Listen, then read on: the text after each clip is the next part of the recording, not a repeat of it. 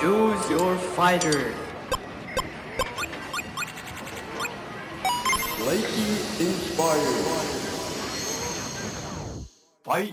Quiero presentarles a Dani Ramírez, Orendani en redes, una mujer muy muy joven dedicada al influencer marketing que les tiene unos tips buenísimos de cómo pueden sacarle jugo a esta industria si es que les interesa hacer campañas con influencers. Escuchas, tiene onda. Un podcast de Ibero 2.cloud, canal digital de la estación de radio. Ibero 90.9. El día de hoy estoy con Dani Ramírez, que es eh, una mujer que yo quería invitar desde la temporada primera de Neogurús, pero no se había dado la oportunidad. Y ahora que empieza esta segunda temporada de Neogurús, me emociona mucho empezar estas charlas con Dani Ramírez, una persona que desde que conocí, eh, yo tenía ese feeling de que el mundo la tenía que conocer de alguna manera, que el mundo tenía que conocer su trabajo con influencers, eh, porque sí, el influencer marketing es algo que eh, ya llevamos mucho tiempo escuchando, se, viene haciendo también desde hace mucho tiempo, pero no necesariamente siento que se ha aplicado de las mejores maneras. Así que eh, qué mejor que Dani Ramírez que nos cuente un poquito sobre este mundo que seguramente eh, muchos de ustedes, al igual que yo, estamos explorando. Mi Dani, ¿cómo estás? Bienvenida. Orendani en redes sociales, que no sé si, no sé si muchos te llamen justo por tu, por tu arroba. Sí, seguramente sí.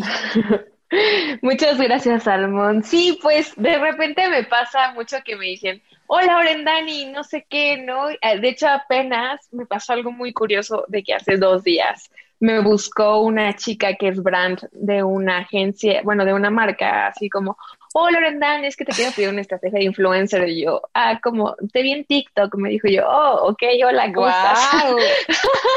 Eso fue muy curioso, pero sí, de repente todavía no me acostumbro a que me digan Orendani. Orendani. todavía no. Oye, a ver aprovechando que mencionas el tema de TikTok, hay que decir eh, y hay que hacer una felicitación también pública de que ya tienes más de 100 mil followers en TikTok. ¿Cuántos tienes ya ahorita? 120 y algo, sí, por ahí. ahí andamos. Oye, ¿Y cuándo empezaste? ¿Realmente a hacer TikTok no empezaste desde hace tanto tiempo? No, tiene poquito. De hecho, este, empecé porque estaba aburrida en la pandemia, ¿no? Empecé a hacer eh, cosas en TikTok, crear videitos, se me hizo entretenido. También, pues, por lazo comencé haciendo por allá. también. este, y pues ya me empezó a gustar la plataforma. La verdad es que, o sea, sí tenía, por ejemplo, algunos seguidores en, en Instagram y eso, pero por lo mismo de lo que me dedico, que es los influencers, que son mis amigos, que me mencionaban y demás. Pero vaya, ya como creadora, o sea, fue hace muy poquito, o sea, no sé, junio creo, ¿no? Y este, pero pues ahí vamos, ¿no? O sea, más como un hobby que por lo que me dedico. Que, que, sí, como bien dices, es un hobby, pero que complementa muy bien tu chamba. Es decir, sí hay una coherencia entre tu trabajo en el influencer marketing y Orendani, para que la sigan en todas las redes sociales eh, como creadora de, de contenidos. Orendani con doble N y, latina al final.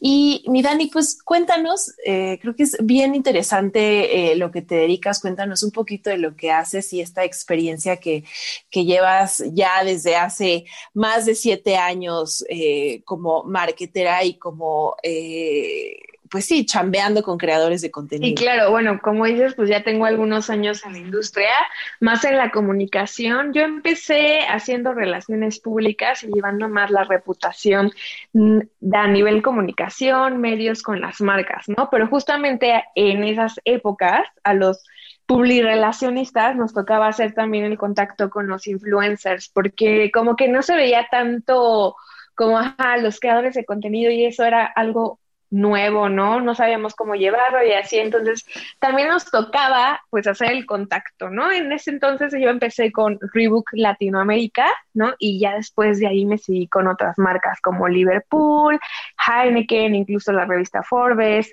eh, Prudence, que la llevé muchísimos años, ¿no? Entonces, pues eso me ha dado eh, experiencia no solo con medios de comunicación, sino también a saber eh, tratar con los influencers, ¿no? Y, y bueno, tiene como también cuatro cinco años que los empecé a llevar de manera más personal como amigos también, pero pues también eso te lo va dando la industria. Oye, entonces estamos hablando que empezaste eh, haciendo relaciones públicas por ahí de cuatro, cinco años. Algo que quiero destacar es que, eh, no, tal vez no acaba, pero recién fue tu cumpleaños 27. Lo sé porque como buena creadora de contenidos, Dani es una gran story eh, Taylor, ella eh, siempre está contando historias y, registra todas estas cosas. Entonces, creo que algo bien destacado es que eh, hoy ya tienes tu propia compañía y eres muy joven, que seguramente también es algo que, te dicen mucho, mi Dani. Sí, de hecho, sí, eso me pasa muchísimo. Me dicen que estoy muy chiquita, ¿no? O sea, de repente cuando me conocen y así se sorprenden porque dicen, ¿cómo?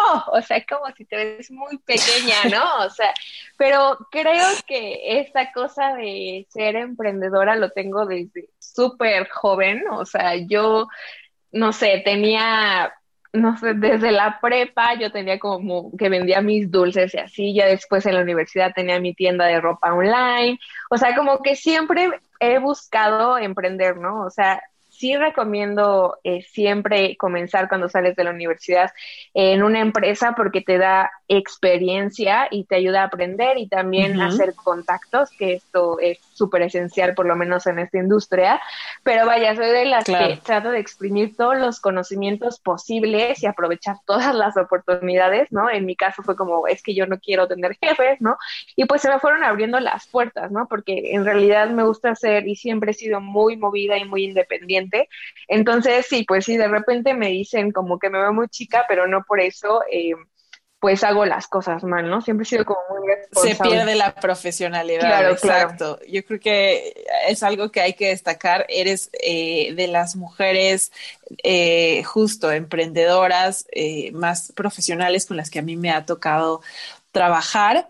Y em, eso, eso, eso me lleva a un punto que seguramente muchos allá afuera eh, tienen curiosidad de saber eh, cómo, cómo se hace o cómo se hizo en tu caso este primer contacto con influencers. Nos contabas que en realidad empezaste trabajando con, eh, en relaciones públicas y de ahí la industria poco a poco te fue llevando. Pero, pero ¿qué tal esos primeros contactos? También mencionabas que primero fueron tus, tus amigos o que son de pronto amigos que te mencionan. Para alguien que quiere incursionar este, en este mundo, ¿cuál dirías que es, eh, que, que, es los pasos o en, tu caso que nos cuentes un poquito cómo fue eh, tu experiencia para acercarte a, ellos? Ok, mira, pues la verdad es que creo que como principio fue un golpe de buena suerte. Si yo soy muy honesta, cuando yo salí de la universidad, cero sabía de este mundo. O sea, yo entré en la agencia que era Another Company y no sabía cero de celebridades, de comedias, o sea, yo era la que menos sabía porque yo en la universidad estaba metida en otros rollos como de producción, o sea, la foto me gustaba muchísimo y eso, pero dije, bueno, ¿por qué no, no?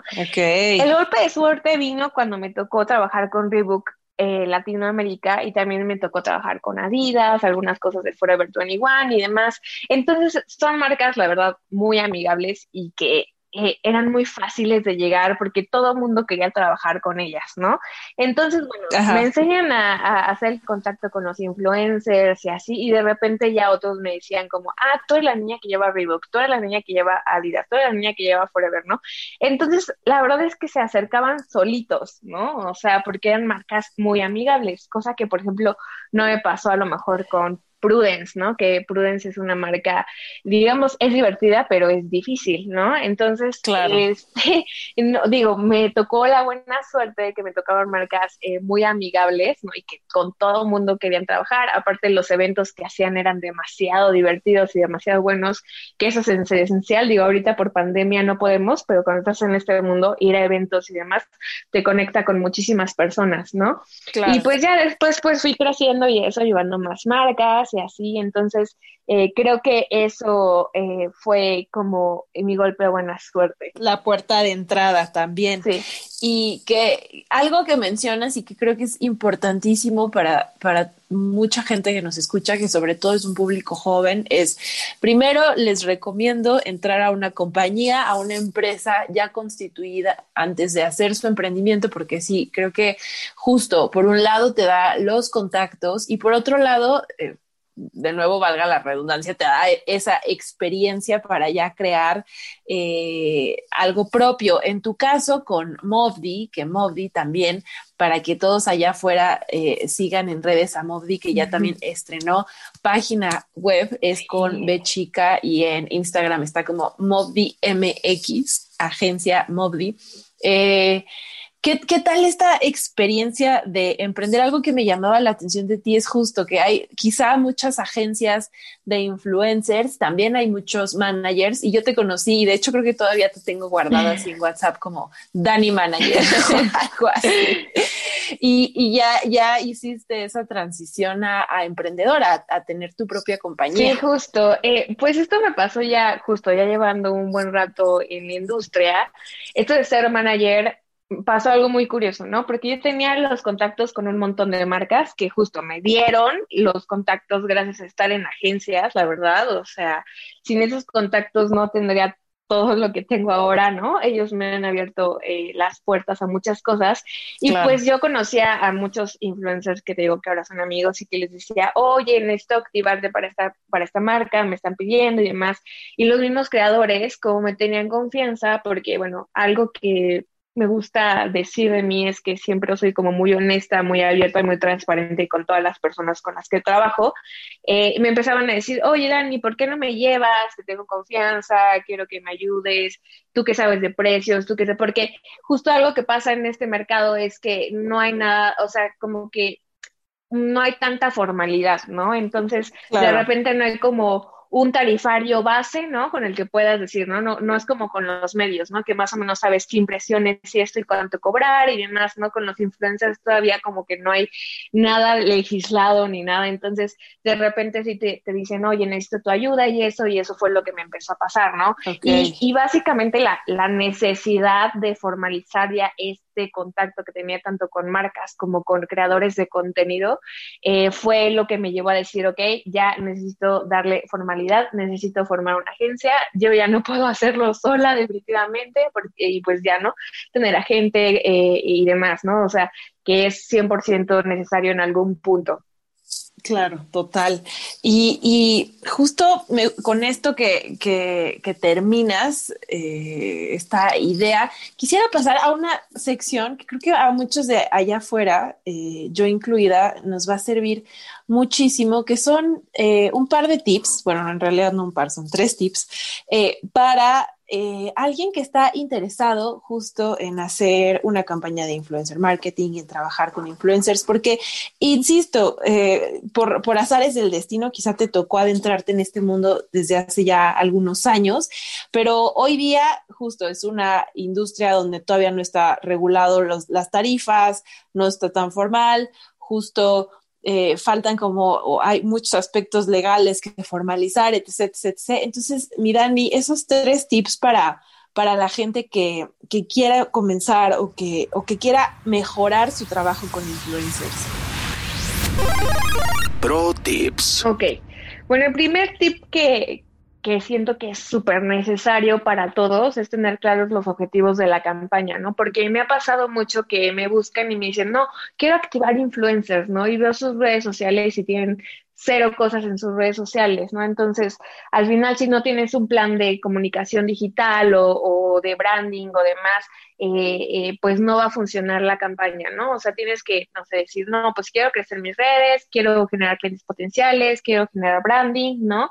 Entonces, siempre es súper importante eh, tener claros los objetivos para que cuando busques a los influencers se lleven con tu marca, ¿no? Que hagan clic con tu marca, que se lleven con los valores y con las cualidades de tu marca. Porque me imagino, me, imagino, mi Dani, que mucha, muchas personas, muchas marcas, muchos brand managers han llegado contigo de justo, ¿no? Quiero eh, trabajar con este, este, este, este y este influencer que sé que tú llevas. eh, porque, porque quiero trabajar con ellos, pero en realidad sí, sí, sí siento que, que, que, muchas veces no está claro el objetivo que es de, de, donde debes partir, que es un básico, pues. Claro, no, eso sí también. Y justamente pasa esto que también ni siquiera observan al, creador de contenido, ¿no? O sea, que no saben qué contenido hace, cómo lo hace, cómo le gusta y forzan a veces también la comunicación, ¿no? Y es algo que no va a funcionar para la campaña. O sea, cuando es como de que ah, ciberedecán, ¿no? Así como les dicen de repente, como que, así ah, el producto en primer plano y nada más vendo por vender, pues tampoco, ¿no? O sea. nunca, había, nunca había escuchado ese término, ciberedecán, me parece una maravilla. sí, no, y es que pasa muchísimo, porque cuando tú ves eso en redes, o sea, dices, cero lo voy a comprar porque ya se claro. estás vendiendo y obviamente es porque no estás haciendo clic con tus objetivos ni porque tenías un objetivo claro, ¿no? Tienes que tener súper claro esto para que realmente los creadores de contenido ayuden a tu a tu objetivo de marketing. A tu objetivo, totalmente de acuerdo. A ver, número uno, tener claros eh, tus objetivos, qué es lo que quieres lograr con los creadores de contenido. Eh, primero. Segundo, mi Dani, ¿qué, ¿qué, otra cosa podrías recomendarle allá afuera a los podescuchas? Ok, el segundo sería consumir contenido todo el tiempo, ¿no? Algo que me pasa, que es algo pesado, la verdad, de, de ese trabajo, es que todo el tiempo estoy conectada, sea fines de semana, vacaciones, o sea, todo el tiempo tengo que estar conectada, ¿no? Claro. Esto pasa porque no me puedo perder ninguna tendencia, no me puedo perder quién está de moda, ¿no? ¿Qué está pasando en el mundo? O sea, todo el tiempo tienes que saber.